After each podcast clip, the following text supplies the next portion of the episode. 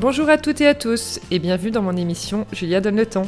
Après avoir créé une agence de communication, l'agence chez Julia, j'ai décidé il y a quelques mois de me lancer dans une nouvelle aventure passionnante, ma propre émission de podcast. J'y reçois des entrepreneurs, hommes et femmes, issus du milieu du blogging, de la mode, de la beauté, du sport, de la restauration, de l'hôtellerie, et j'en passe. Ce que je souhaite, vous proposer des conversations inspirantes et inspirées pour qu'après l'écoute d'un épisode, vous soyez ultra motivé pour poursuivre vous aussi vos projets. C'est parti pour une nouvelle conversation sur Julia Donne le temps. Hello à toutes et à tous, bienvenue dans le nouvel épisode de Julia Donne le temps. Aujourd'hui, je suis avec Margot Avril. Coucou Margot. Bonjour. Qui du coup est avec nous pour nous parler de son métier de chanteuse, son métier d'influenceuse et plein d'autres choses encore. Est-ce que tu peux déjà nous euh, dire quelques mots sur toi? Euh, Oui. Alors en quelques mots, bah, je m'appelle Margot, j'ai 28 ans, j'habite à Paris, je suis franco-américaine. Je fais de la musique, je suis, euh, j'accompagne aussi des marques dans leur stratégie digitale. j'ai passé deux ans et demi chez Vestiaire Collective et aujourd'hui je bosse en freelance avec Maison Matisse. D'accord. Donc tu as grandi à Paris, mais avec une culture américaine, j'imagine? Oui, tout à fait.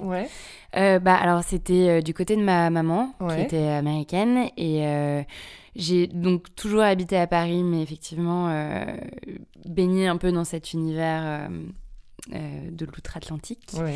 et, et, j'ai aussi des cousins du côté de mon père, donc du côté français, qui ont une maman américaine. Enfin, mon oncle a épousé une, une américaine également. Donc, même du côté français, j'ai des américains. Euh, voilà, après, euh, mes sœurs vivent aux États-Unis, euh, dont l'une, elle, y vit depuis plus de 10 ans. L'autre, elle est partie il y a 2-3 ans. Et donc, oui, je baigne dedans, mais je reste très parisienne, on va dire. parce que tu as un profil qui fait très parisien, je trouve. Je ne sais pas. Quand on voit même ton compte Insta, enfin, ouais, je trouve que ça fait. Je, je, pense que je suis une éternelle touriste à Paris.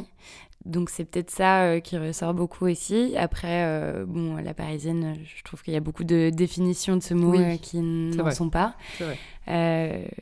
oui, c'est vrai. Peut-être que je fais moins, mais j'ai quand même des côtés américains. je vous assure, on me demande souvent genre si je suis américaine parfois, peut-être plus dans mes goûts culinaire, on va dire. Ah ouais? Non,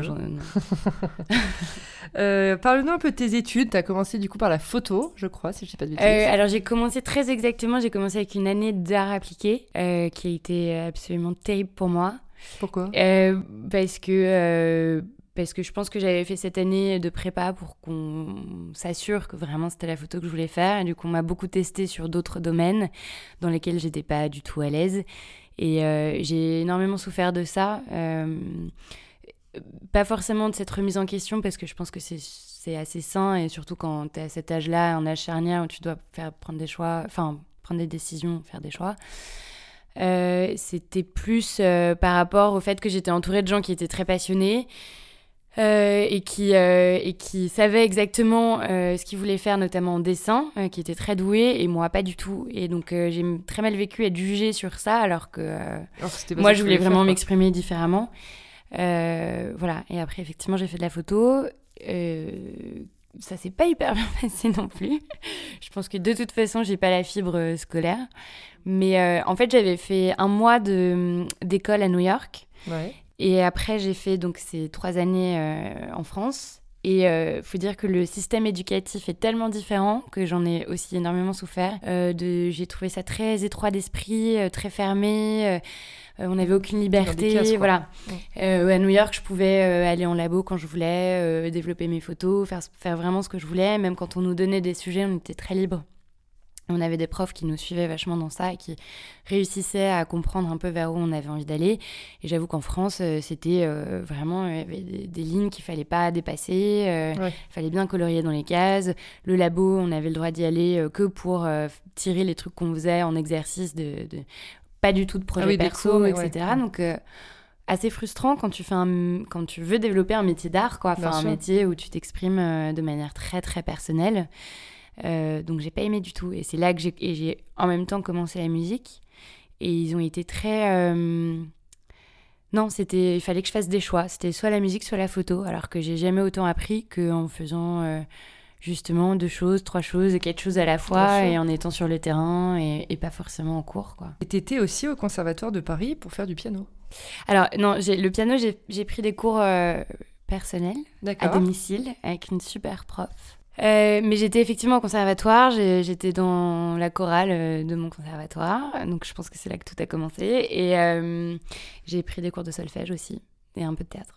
Et c'est quoi qui t'a le plus inspiré, tu dirais entre la photo, la musique et le piano? Je, peux euh, pas le piano parce que euh, parce que je pense qu'il y a eu toujours ce truc de technique euh, qui m'a un peu freiné et puis je suis quelqu'un de très timide donc le fait d'avoir une performance qui n'engage qui engage 10 ah doigts c'était énorme pour moi à gérer euh, c'est d'ailleurs pour ça que j'ai jamais, jamais réussi à m'accompagner sur scène euh, piano-voix parce que euh, ça demande un travail de, synchronisation ah bah qui, qui me dépasse un peu. Ça demande aussi beaucoup, beaucoup de boulot. bon, enfin bref, j'avais pas ça, je pense. en moi, ce qui m'a le plus inspiré, non, j'ai adoré la, j'ai, adoré la chorale et je pense qu'aujourd'hui, si je pouvais m'y remettre, j'adorerais parce que tu as ce truc à la fois de tu te dépenses et tu te, euh, tu te lâches. Euh, et en même temps, il y a vraiment ce travail euh, personnel pour bien t'accorder aussi aux autres. C'est à la fois un travail d'équipe et à la fois un travail que tu fais sur toi-même. Et c'était chouette. Il y avait vraiment une énergie sublime dans ces moments-là. Bon, après, je dis ça, j'étais jeune, mais c'était mon sport, quoi. Bah ouais. T'en as fait combien de temps, du coup? Une, une, dizaine d'années. Ah oui, quand même. Ouais. J'ai commencé tôt. ah bah ouais. Et alors raconte-nous la musique, comment ça a commencé euh, qui est, si quelqu'un est venu te chercher, si. Euh, ça a été un peu le, hasard de rencontres et de, de conversations. Euh, j'avoue que déjà la musique pour, faisait partie de moi, je pense depuis toujours. je pense que j'avais conscience que j'avais une voix et que je chantais juste. de là à me dire que je serais chanteuse, il y avait un monde. Et du coup, j'avoue que j'y avais jamais vraiment Enfin, je, je c'était pas une ambition, quoi. C'était plus un rêve, un fantasme. Et, euh, et en fait, euh, je pense que à force de chantonner quand même avec des copains, ça s'entendait que j'avais une voix. Et euh, j'ai un ami qui m'a dit Tiens, j'ai un pote qui cherche quelqu'un pour un projet. Il fait passer des castings en ce moment. va le voir, t'as rien à perdre. En effet, je n'avais rien à perdre. Et donc, j'y suis allée. Il se trouve que c'était Tristan. Salvati. Et euh, on a eu un coup de foudre euh, musical, euh, amical. Et tout de suite, on s'est dit, OK, on a envie de faire des, trucs ensemble. Donc, il, a pas du tout, on n'a pas du tout bossé sur le projet pour lequel il, faisait passer un casting. On a commencé à écrire ensemble. Mais ce que j'avais jamais fait de ma vie, et pour moi, c'est, je le faisais vraiment de manière très ludique et très c'était pas un passe-temps parce que je, je veux pas que ce soit péjoratif de dire ça, mais je le faisais vraiment pour le kiff et pour le plaisir. Ouais, mais même en toute naïveté, quoi. Enfin, en toute euh, simplicité. Je pense que lui avait une idée derrière la tête, mais alors moi, j'étais tellement euh, à milieu de, mm. de, le piger ou d'y croire, ou de. Enfin, pas d'y croire, mais de, de me projeter dans ça que. Euh, enfin voilà j'étais pas du tout mais donc on, on, a passé pas mal de temps on a écrit des choses ensemble composé enregistré dans sa chambre et tout et on a mis ça sur internet et ça a fait un petit buzz comme on dit même si je déteste l'expression euh, et en fait, on avait mis ça sur une plateforme qui s'appelait Noomise, euh, sur laquelle il y avait pas mal de labels qui venaient voir justement les artistes euh, qui mettaient en avant leur, leur projet. Et on a eu 7 ou 8 labels qui nous ont contactés. Génial. Ouais. Et même la plateforme nous ont dit on n'a jamais vu ça. Mais non.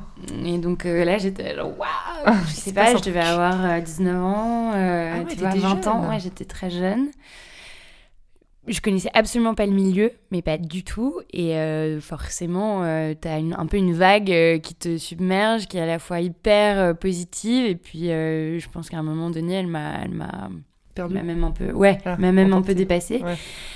Mais, mais c'était, c'était dingue. Enfin, je m'y attendais pas du tout. c'était pas le but de, de, de signer dans un label. Donc euh, j'avoue que ça, c'était tellement un rêve devenu réalité que j'ai mis beaucoup, beaucoup, beaucoup de temps à le réaliser, et à comprendre que j'avais vraiment énormément de chance. Quoi. Ouais. Et du coup, tu as signé avec quelqu'un? Du coup, j'ai signé chez Universal euh, dans un label qui s'appelait AZ et qui est devenu assez rapidement Capitol. Ouais, mais alors je suis arrivée juste après. On ne dira pas de nom parce que ça a été un peu compliqué. c'est fou parce que tu es la Coucou les girls qu'on a eu sur le podcast. Ah bah oui, Juliette. Nous a raconté, oui, Juliette. Nous a raconté exactement la même chose. qu'elle a, par contre, elle a commencé vers et tout, et elle n'a pas voulu donner le nom de la personne bah, d'après. Et pareil, elle est partie à cause de lui. Ouais, voilà. c'est fou. Ah bah, je pense que dans le milieu, il a, il a une petite réputation. C'est dingue. Il continue à bosser. Je crois que ça se passe plutôt bien, mais euh, ouais. Bon. Et du coup, euh, du coup, t'es partie à cause de lui aussi? Non, je suis pas partie. J'ai quand même joué le jeu parce que j'avais signé avec lui. Moi, je savais pas. Euh, donc, on te fait évidemment. Euh, puis, je pense que dans ce milieu-là, t'as ces. Il savait, ces 7 ou 8 labels, il savait quand il nous avait tous fait des propositions, voulait nous rencontrer, donc il se tirait un peu la bourre, donc c'était un peu à celui qui faisait la meilleure proposition et qui serait le plus, plus séduisant. T'as réussi à être accompagnée dans ces moments-là pour Je l'ai euh, été euh, par euh, quelqu'un qui est encore aujourd'hui mon manager, qui s'appelle Antoine, qui était là depuis le début et qui en fait était le fondateur de Noomise. D'accord. Qui, quand il a vu un peu le phénomène se passer, a voulu nous rencontrer avec Tristan et, et et je l'ai vu un peu de manière très comme un grand frère. C'est devenu très vite aussi un ami en qui j'avais confiance, qui me donnait ses feedbacks sur, sur tout ça, qui connaissait un peu le milieu, qui avait passé 10 ans en marketing chez Universal justement, donc qui, avait voilà un peu de un peu de bouteille on va dire et qui est un passionné aussi de la musique et de, de, tout ce qui est artistique. On était vraiment sur la même longueur d'onde, donc il m'a accompagné. Mais c'est vrai que encore une fois, très naïvement, tu penses aussi que toutes les équipes qui t'entourent sont bienveillantes et, euh, et euh, aiment ta personne et ton projet. Et en fait, tu te rends compte aussi assez très vite que tu peux te retrouver tout seul. Donc, euh, je, Antoine, si tu m'entends, merci pour tout. je t'aime de tout mon cœur. Il est, il est à Hong Kong, il est parti vivre là-bas, il me manque. Mais voilà, petite dédicace. non, non, non. Mais en fait, ce qui était assez particulier, c'est que j'ai signé pour une équipe qui me plaisait énormément. J'avais un directeur de promo, Alexandre, qui était génial. Un DA qui s'appelle qui s'appelle Guillaume, qui était top, où on s'entendait aussi au niveau de la photographie, où c'est vraiment là que j'ai accroché. Et c'est des personnes qui sont malheureusement parties à cause de, euh, de, de, cette autre personne. Dont, on dira le nom. Mais euh, voilà, donc euh, une équipe que j'avais choisie et qui m'avait choisie, finalement, s'est transformée en une équipe qu'on n'avait pas choisie bah mutuellement. Et euh, du coup, qui a fait que les, choix ensuite pour le, premier album euh, ont été compliqués. Euh, assez contradictoires, avec lesquels j'étais pas forcément alignée, que ce soit au niveau artistique, au niveau communication, marketing, tout ça. Et du coup, pour le deuxième album, ça a été très, très compliqué, très douloureux. et j'ai mis du temps à en partir aussi. Enfin, j'ai mis du temps à, me, à, me, dépatouiller de tout ça. Et du coup, ça, ça aussi, euh, même si la musique reste une passion, je pense que ça a quand même fait laisser des marques. Euh, dans le travail d'équipe, dans la confiance que tu accordes aux gens autour de toi, euh, dans l'énergie que tu donnes pour avoir en retour aussi des choses qui ne sont pas toujours évidentes.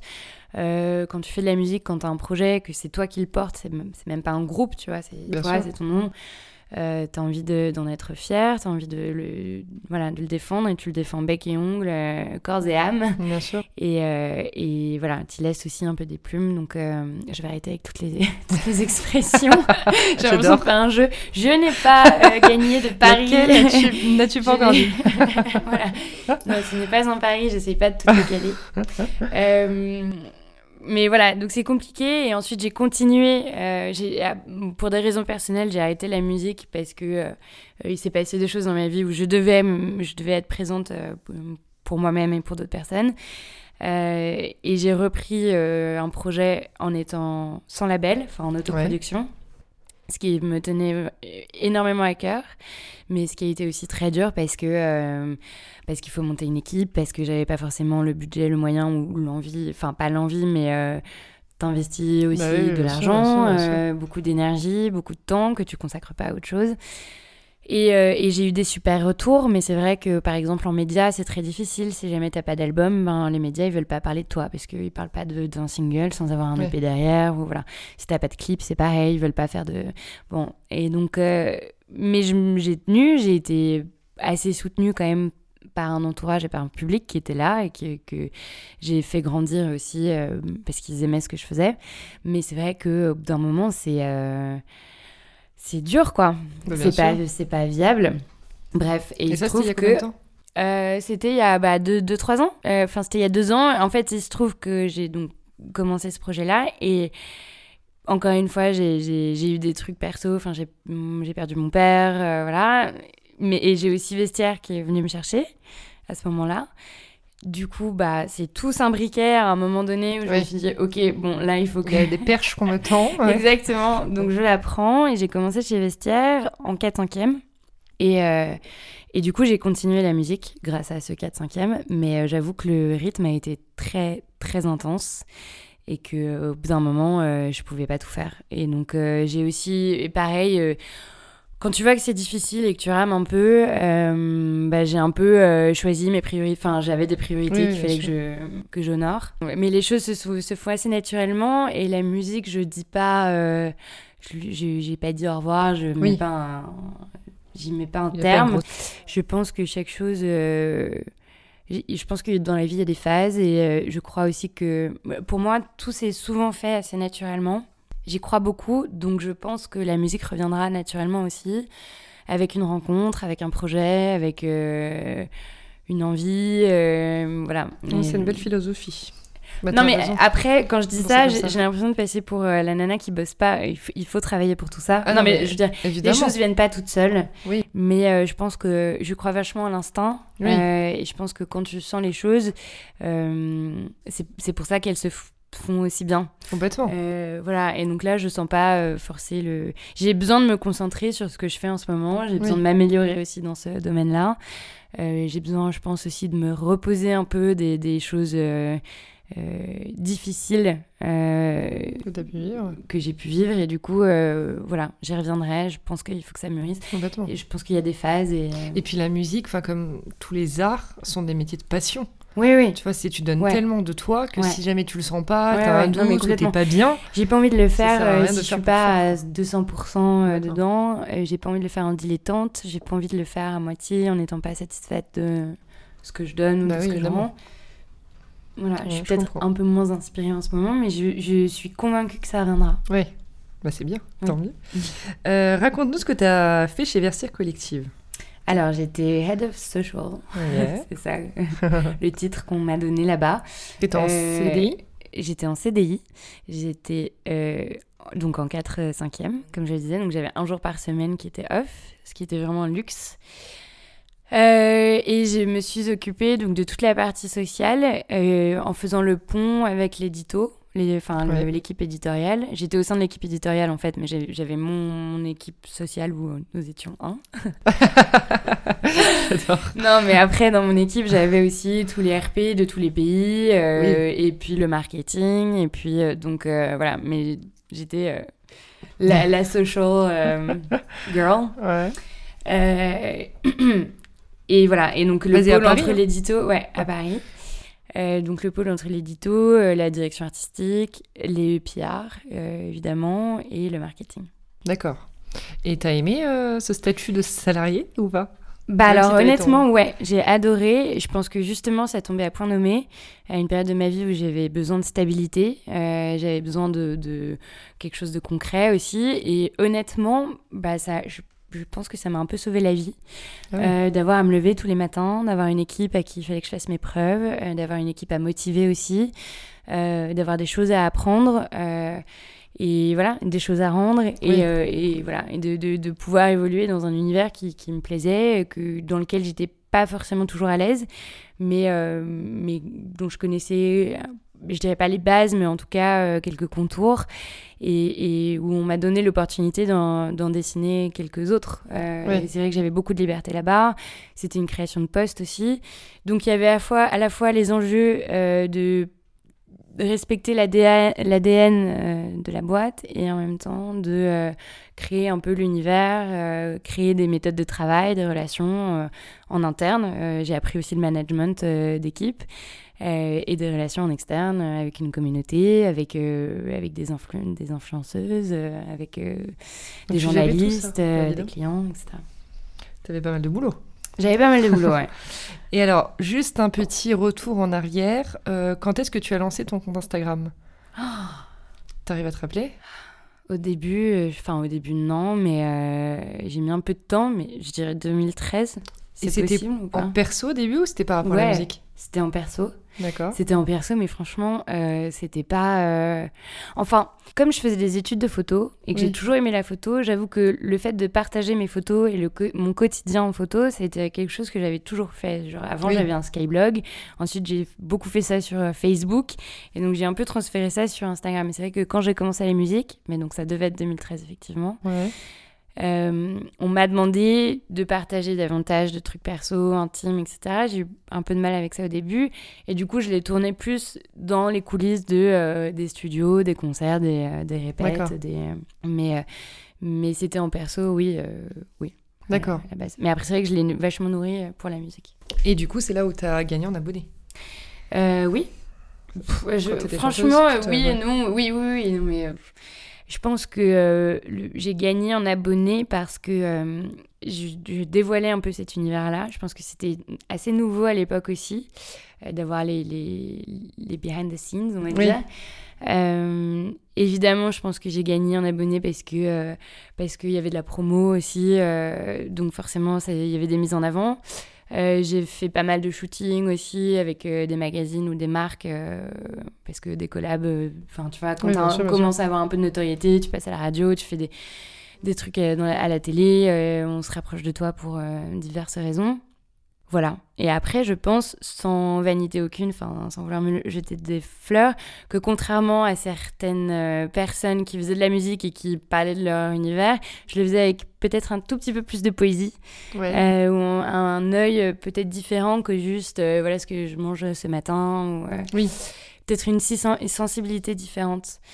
Je dirais pas que c'est ce qui a fait, ce qui a tout changé, mais je me souviens que souvent on me disait les gens appréciaient le fait que justement j'avais un œil et que D'accord. enfin, j'avais un œil que je pouvais euh, justement euh, Mm. parler de tout ça et, en fait ça recoupait euh, mon mémoire mon, mon diplôme de photo je l'ai fait du coup c'était euh, sur les backstage de la musique Ah, donc c'était un journal du quotidien Ah oui, mais dans la musique et donc je pense que ça a vachement euh, nourri ça aussi bien sûr.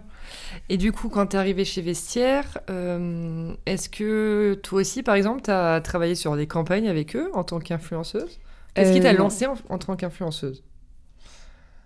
Je sais pas Je sais pas si t'aimes ce mot d'ailleurs. Je n'aime pas ce mot Ouais. Bon, il y a plein de gens qui n'aiment pas ce mot, je comprends. Je n'aime pas ce mot parce que je trouve que c'est assez, assez péjoratif, pas forcément pour nous, mais pour les personnes qu'on influence, entre guillemets. Oui. Euh, je trouve que ça laisse peu de choix, de liberté, de, de liberté à, à ces Oui. personnes-là que soi-disant on influence.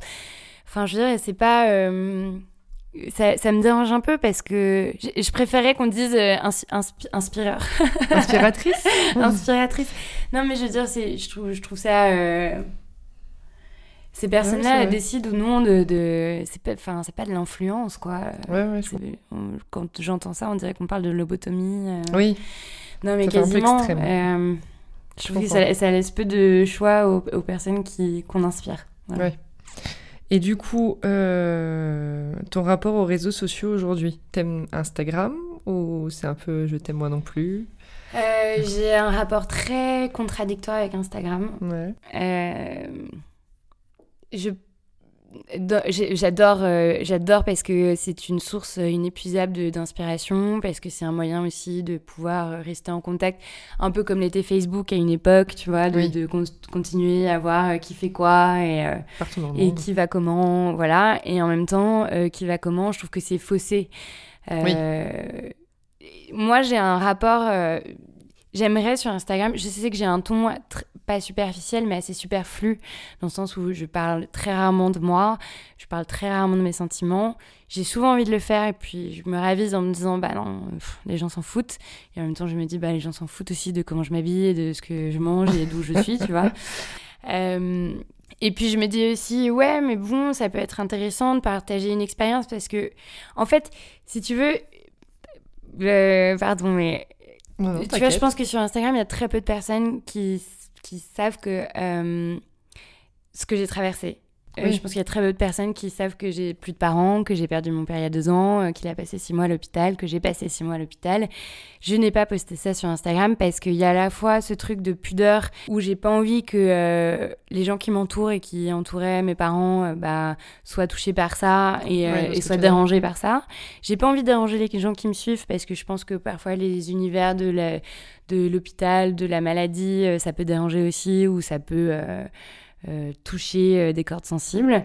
Euh, et en même temps, j'ai aussi envie de dire aux gens qui me suivent ou qui suivent des nanas qui ont des vies extraordinaires que faut faire attention. Il y a aussi, je pense, pour certaines personnes, une limite dans la vraie vie, dans ce que tu montres sur les réseaux, dans ce qui se passe dans une intimité, de, dans comment vont les gens.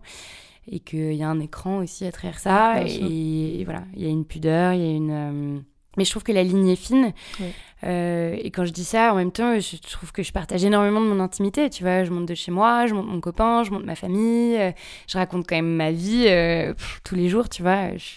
et je, voilà, je, je, je trouve ça à la fois sympa parce que ça te rapproche des gens et ça peut effectivement inspirer. tu peux te dire, bah, j'ai fait ce resto, c'est peut-être que cette, trois personnes vont se dire, ah tiens, je vais tester et ça vaut le coup. Euh, pareil pour les bouquins, les films que tu vois, les endroits où tu vas, etc. Mais j'ai conscience aussi que parfois c'est inaccessible pour d'autres. Euh, j'ai conscience que euh, j'ai beaucoup de chance.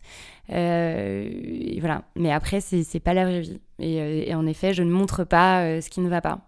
Mais après, quand je dis ça, je parle des drames, mais je parle aussi de quand je suis malade, quand je fais une infection urinaire, quand je me suis séparée de mon copain, enfin, tu vois. oui, bien sûr, bien sûr. Donc euh, voilà, je parle pas de. Euh, je pense que ça dépend de la personne. Mais, mais parfois, j'aimerais, tu vois, je, je, respecte vachement. Enfin, ça dépend. Je trouve qu'il y a une limite. Mais je, je respecte aussi euh, les gens qui arrivent à parler à la fois avec pudeur, mais qui arrivent à parler de de ce qu'ils ressentent, de leur vie, de... Dans, dans Enfin, il y a un exemple là qui me vient, c'est Garance Doré. Ouais. Je sais pas si tu la suis, j'imagine, depuis. Euh, non. Non Alors, moi, j'avoue, je suis très peu. En fait, honnêtement, je, je, je, suis peu. Non, si, j'en suis pas mal, mais je suis très peu d'influenceurs. Enfin, ah de. Euh, j'aime bien, je regarde parce que, mais, mais je devrais euh, aller voir. Mais j'avoue que je suis pas du tout, j'ai pas envie de suivre tout le monde. Massivement. Massivement, parce que je trouve qu'on s'y perd, il y a tellement un flow. tu, tu, enfin, tu voilà. Et après, euh, je suis beaucoup de nanas, euh, notamment pour leur style. Mais effectivement, j'aimerais, euh, donc si tu me la conseilles, suivre de, plus en plus des, Non, mais en tout cas, des discours inspirants. Je trouve ça. je trouve ça. Enfin, j'aimerais beaucoup avoir cette capacité à écrire, à avoir le ton et, et peut-être à avoir un peu le recul pour pouvoir parler je pense qu'il faut le sentir. Et, enfin, Garance Doré, par Parfois, exemple. Parfois, je le fais, mais c'est très, très, très, très rare. Et c'est encore. Euh, mais c'est que, que tu le fais quand on a besoin. Donc, euh, tant mieux, tu vois, c'est plus, c'est plus honnête aussi, c'est plus authentique. Mais euh, ouais, je me rappelle juste de. Enfin, un truc qui m'avait marqué, c'est quand Garance Doré, elle avait écrit un. Sur son burn-out? Alors, il y a le burn-out, exactement. Et il y a le fait qu'elle a essayé d'avoir des enfants. Avec son ex, je crois que c'était fiancé même. Euh, et qu'elle a fait un, je crois une newsletter qu'elle a relayé sur euh, son ou sur le blog, je sais plus, bref, qu'elle a relayé sur Instagram, et où elle expliquait que bah, finalement, euh, à je sais plus 41 ou 42, elle lâchait l'affaire entre autres et qu'elle acceptait de pas avoir d'enfant. Et c'est tellement un tabou encore aujourd'hui, les femmes qui disent qu'elles ne veulent pas avoir d'enfant, que j'ai trouvé ça bien. Enfin bien, je suis personne pour juger, mais je veux dire, j'ai trouvé, ça m'a fait plaisir de lire ce, ce genre de, de, en fait, comment dit pas commentaire, témoignage. Merci. De quoi Témoignage. Témoignage, ouais. Non, mais je suis d'accord. Et, euh, et, je trouve que c'est là aussi où euh, la, la, ligne, elle est, elle est difficile à définir parce que quand tu es une personne d'influence, entre mm. guillemets, euh, quand tu as en tout cas une notoriété et que tu sais qu'il y a des gens qui te suivent et qui t'écoutent, je pense aussi, c'est mais comme toute personnalité, tu as un peu un devoir d'avoir de, un discours de guidance euh, bienveillant. Euh, oui, bien sûr. De... Comme de personnes un peu engagées, de soutenir des causes. Euh, euh, parce que je suis sûre que ça peut aider et que justement, il faut avoir une parole, c'est un pouvoir, c'est un privilège. Il y a des gens qui n'en ont pas. Et donc, voilà. Après, évidemment, encore une fois, c'est très subjectif. Quelqu'un qui va te tenir un discours bienveillant à l'autre bout du monde va te dire, ben non, c'est n'importe quoi, c'est bullshit. Et, et je pense l'inverse. Voilà, mais c'est un sujet. Mais euh, après, moi, moi, je suis. En fait, ce qui me dérange, c'est les témoignages où tu sens que les gens s'en servent pour un peu tirer la couverture sur soi et pour bah euh, faire davantage de com. Et euh, je trouve que les, témoignages sont, sont intéressants et sont bénéfiques ouais. quand ils sont vraiment authentiques. et je vais dire des mots en anglais, ça va être insupportable. Bah Genuine, tu vois. Oui, quand c'est quand c'est pas spontané, mais oui, quand c'est authentique, authentique et que c'est pas euh, juste parce que euh, tu sais que ça va un peu. Il y a pas une stratégie euh, derrière. Voilà, que ça va réveiller des consciences ou, ou faire tilter des gens ou faire un peu un buzz, déranger. Mm. Voilà. je suis d'accord avec mais toi. Mais bon, tout ça, c'est très. je trouve que c'est très tangent, quoi. Enfin, oui, oui. La ligne est fine. Il faut que j'arrête de. C'était la dernière fois que je disais cette phrase, je vous promets. Et la mode, raconte-nous un peu ton ton parcours, enfin ton, ton, ton affinité avec ce, ce milieu Est-ce qu'on te suit pour ton style aussi Mais alors que... Pardon, mais... Ah non, ne me dis pas que t'as pas de style. bah non Non, mais je veux dire, je suis, je suis en jean, bottes, euh, basket, euh, t-shirt. Enfin, non, mais d'accord, j'ai, je porte des trucs cool, mais euh, je me définis pas comme ayant un style... Ouais, peut-être. Non, mais après, c'est peut-être une question d'attitude, et c'est peut-être le fait aussi oui, que... bien sûr. Que dans mon parcours, justement, je... je bah, tu travaillé pour Vestiaire, ça reste une, voilà. Mais, entreprise de mode. La mode, euh, je sais, je, je pourrais pas te dire. Je pense que ça fait euh, partie de mon côté euh, très fille, très féminin. J'ai toujours aimé ça aussi. T'habiller, tout ça? M'habiller, enfin, je, je, je, sais que très tôt, j'ai me déguisais avec les, les, vêtements de ma mère, ensuite les fringues de mes sœurs. j'ai toujours eu cet œil-là aussi, tu vois, dans le cinéma, ou tu vois, les, les costumes même d'époque, etc. C'était quelque chose qui me fascinait. Je pense qu'en grandissant, même en aimant la photo, t'aimes la photo de mode, donc tu fais aussi vachement attention à ça. Je suis pas sûre d'avoir toujours très bon goût. Euh, je pense que je continue à faire des fashion faux pas, euh, voilà. Et, euh, et, même, on parle d'intervalle de 15 jours hein, où je, je, vais avoir un look où je me dis ah, très très cool. Puis je revois des photos, je me dis mais non mais quelle erreur. Donc je, je, je suis assez indulgente avec moi-même. Je sais que je continue à faire des erreurs. Je privilégie surtout le confort. Euh, avant, le, avant l'effet de mode, parce que je sais qu'il y a des choses qui ne me vont pas, euh, que je trouve canon sur d'autres. Je, je, fais encore les erreurs aussi de, de me dire Ah non, ça va être trop trop beau, ça ouais. trop bien. Non, en fait, je ne suis pas mannequin, mes bras ne font pas de mètres de long, mes jambes non plus, donc ça ne rend pas pareil. Mais euh, le rapport avec la mode, écoute, il est. Je, voilà. il est là, mais. Non, mais j'adore, j'adore et je reste hyper euh, heureuse dès que j'ai des collabs justement. Euh, j'avais euh, il y a quelques années dessiné une ligne de vêtements avec une petite marque dans un atelier parisien. j'avais adoré cette expérience et donc vraiment appel appel à toutes les marques non mais envie. non mais j'avais adoré ça tu vois de dessiner ton vestiaire justement de dire voilà ce que j'aimerais porter choisir tes matières les coupes définir un, un, truc un peu à toi À moi. Euh, mais euh, mais je, je, après, je suis pas une experte du tout. Euh, j'adore voir des looks sur des nanas. Je serais incapable de les reproduire moi-même. Donc, j'adorerais aussi bosser avec des stylistes et, tu vois, un peu avoir leurs mm. insights. C'est ça qui était cool chez Vestia aussi. C'était de voir justement comment tu mixes à la fois le truc très mode, les tendances et, et finalement quelque chose qui est juste portable, quoi. Mm. Mais euh, ça doit être sympa. J'aimerais trop voir juste les, le, le, bah, le vestiaire de vestiaire collective.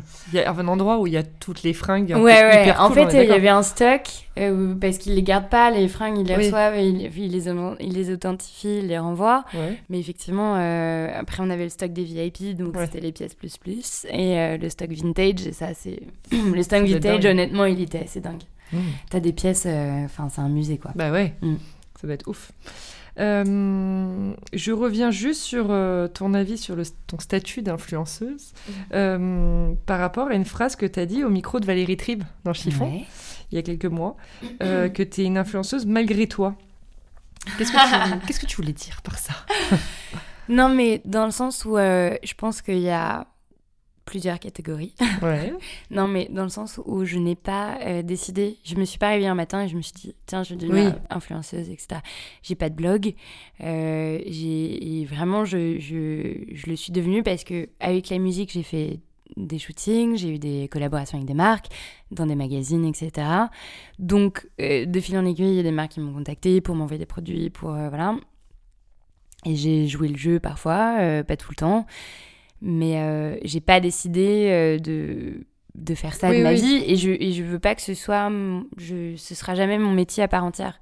C'est quelque chose que je suis ravie de définir et de, de... rajouter en casquette?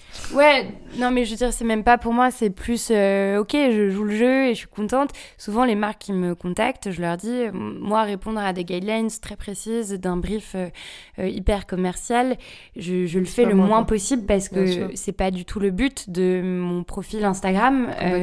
C'est plus aussi de je le vois enfin je trouve que c'est presque galvaudé l'idée d'un blog parce qu'aujourd'hui tu vois vraiment le côté très commercial derrière alors que pour moi à la base c'était vraiment pouvoir dire aux gens voilà ce qui m'inspire en ce moment voilà ce que j'aime euh, je vous le conseille après euh, libre à vous de il n'y avait pas ce côté commercial, il n'y avait pas ce côté sponsorisé, etc.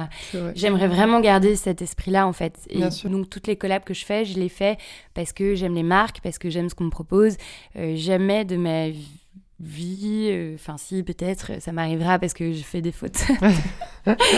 je, voilà, mais non, mais je veux je, je, je garde vraiment ça. Euh, ce que j'aime, ça, ça, tient à cœur, en tout cas, ce que je vais poster, ce dont je vais pas aller, c'est des choses que j'aime. Et si je dois euh, les présenter à des gens, je veux pas que ce soit faussé parce que derrière, il y a toute une campagne de com, etc. Oui, je comprends. Après, il y a aussi des affinités avec les gens que je travaille. Et, et voilà, mais j'essaye en tout cas de mixer ça de manière assez harmonieuse euh, et le plus souvent possible, enfin même le, tout le temps euh, de manière très sincère et, j'essaye spontanément. Mais c'est ce qu'on cherche aujourd'hui hein, de toute façon, l'authenticité, le retour à l'authenticité.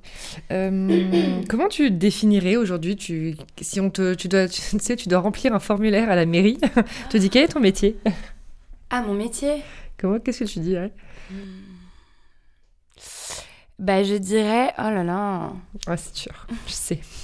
Est-ce que. Euh, non, je dirais, une, je dirais que je suis quelqu'un de très curieux. C'est pas un métier, je sais. Mais, euh, je ne passe pas un entretien. Mes qualités sont. je suis perfectionniste. Euh, non, pardon. Je dirais que mon métier, c'est d'être multi c'est d'être pluriel. non, je dirais, bah, c'est effectivement euh, peut-être de, de, je sais entrepreneur, pas de, entrepreneur, artiste, artiste. Euh, non, là, là, par exemple, en freelance avec Maison Matisse, euh, je les, je les aide sur la stratégie digitale, donc je dirais Stratège. bah, euh, ouais, responsable euh, communication digitale ou marketing digital. Bon, mais euh, tu vois, je fais un petit peu de DA, je fais un petit peu de stylisme, je fais un petit peu de RP, j'ai fait un petit peu de. Je fais un petit peu de tout ça, donc je dirais que je fais un petit peu de tout. Bah ouais. non, mais après, je, je, trouve que quand je dis ça, ça sonne un peu péjoratif dans le sens où. Ah non, pas du tout. Je, je m'éparpille pas dans ce que je fais. c'est juste que j'aime. pour toi. J'aime avoir plusieurs projets.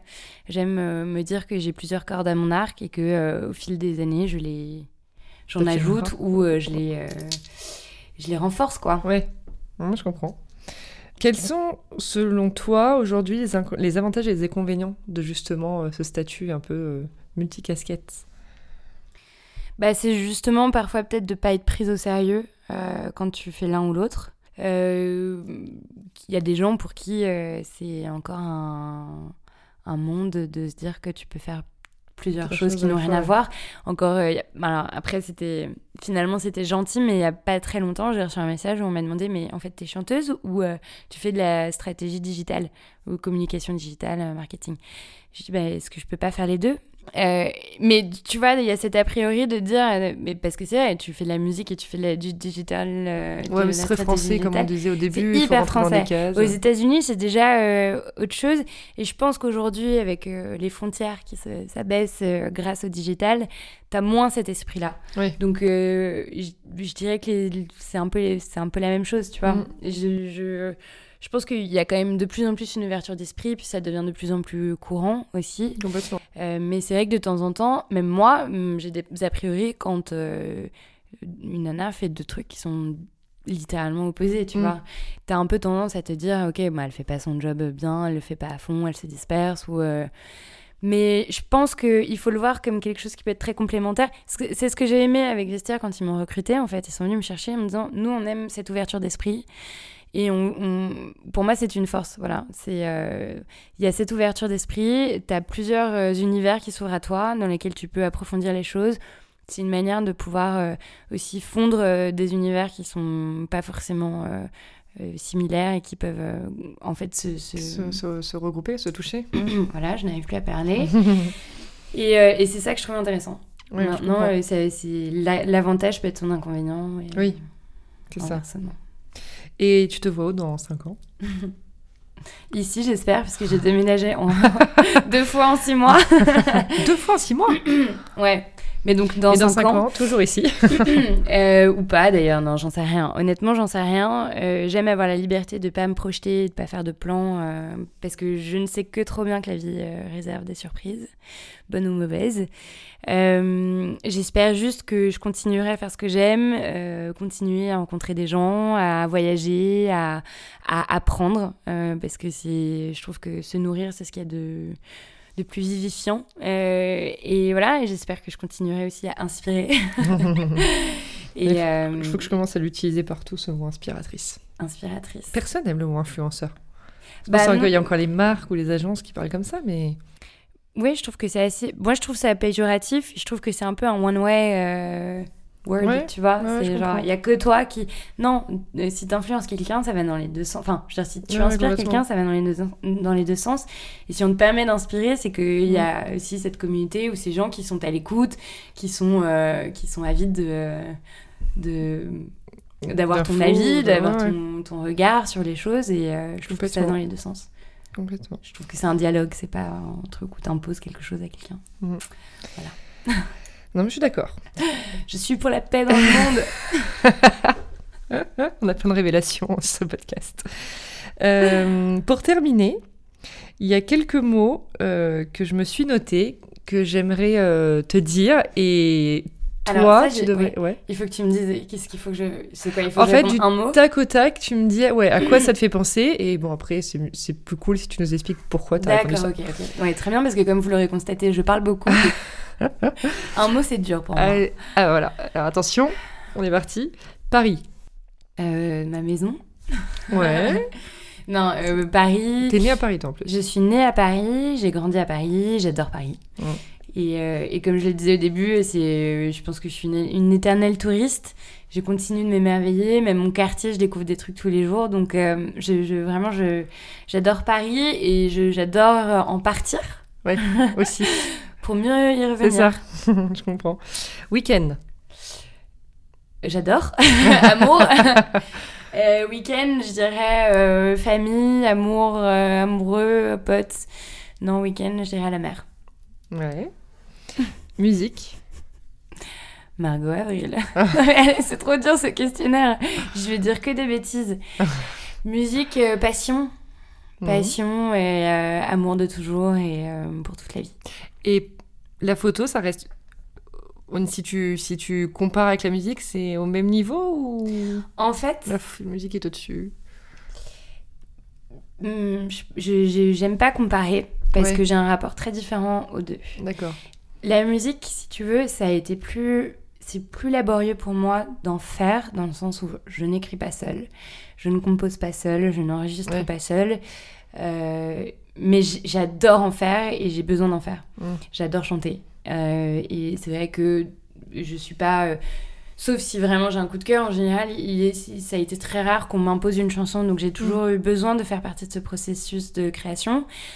Mais je suis incapable de le faire toute seule. Donc il y a un peu cette frustration de te dire, ok, j'en ai besoin, j'aime le faire, mais je n'arrive pas à créer toute seule. La photo, c'est différent, c'est-à-dire qu'il n'y a pas un jour qui passe sans que je fasse de photos. Alors après, je te dis pas que c'est de la photo euh, d'art et que euh, je, je, vais la vendre 1 million de dollars, tu vois, mais il n'y a pas un jour qui passe sans qu'il euh, y ait un truc qui m'inspire, qui me retienne mon œil, qui me, où je me dise, tiens, voilà, ah, j'aimerais bien faire ce. Voilà. Après, moi, la photo que je fais, c'est pas du tout de la mise en scène, c'est vraiment des trucs spontanés. Mais. et tu vois, quand tu dis week-end, je dirais voyage et du coup photographie aussi. Mais euh, je sais plus ce que je disais. Oui, donc c'est que tu peux pas que je peux pas comparer. En gros, avec ces deux passions, mais différentes. Je peux pas comparer, j'ai pas la même relation et euh, j'ai pas la même manière de, la faire. Après, la photo, pour moi, même si aujourd'hui, quand tu, Voilà, Instagram, c'est de l'image, donc forcément, mm. c'est un peu. Mais euh, je c'est pas le même. J'en fais pas mon métier, de la je le vois pas de la même manière du tout en, en termes de métier, tu vois. Je vois. Euh, entrepreneuriat À la fois une liberté de dingue. Euh, une fierté euh, aussi. Euh, mais c'est difficile, quoi. Mmh. Non, mais j'ai en même temps que dire d'autres. Non, mais bah je veux dire, c'est à la fois une joie et, un, et parfois, je pense, un désespoir parce que c'est une montagne russe. C'est ça.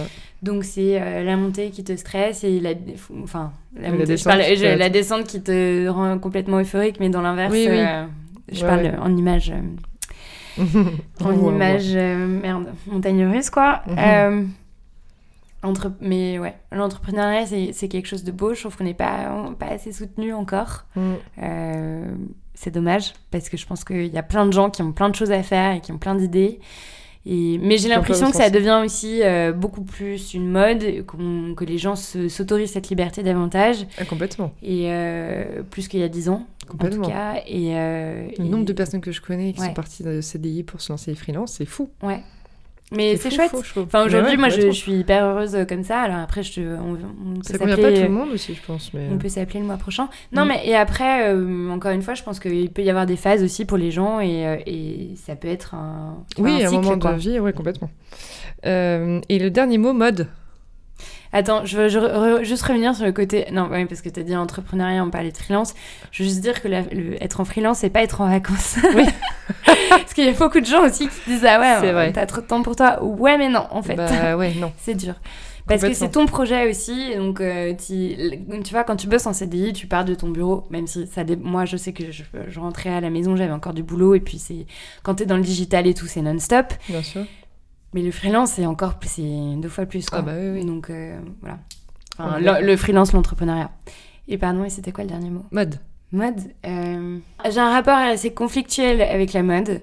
Euh, j'adore la mode. Je sais que j'ai encore des, des, des, progrès à faire, on va dire.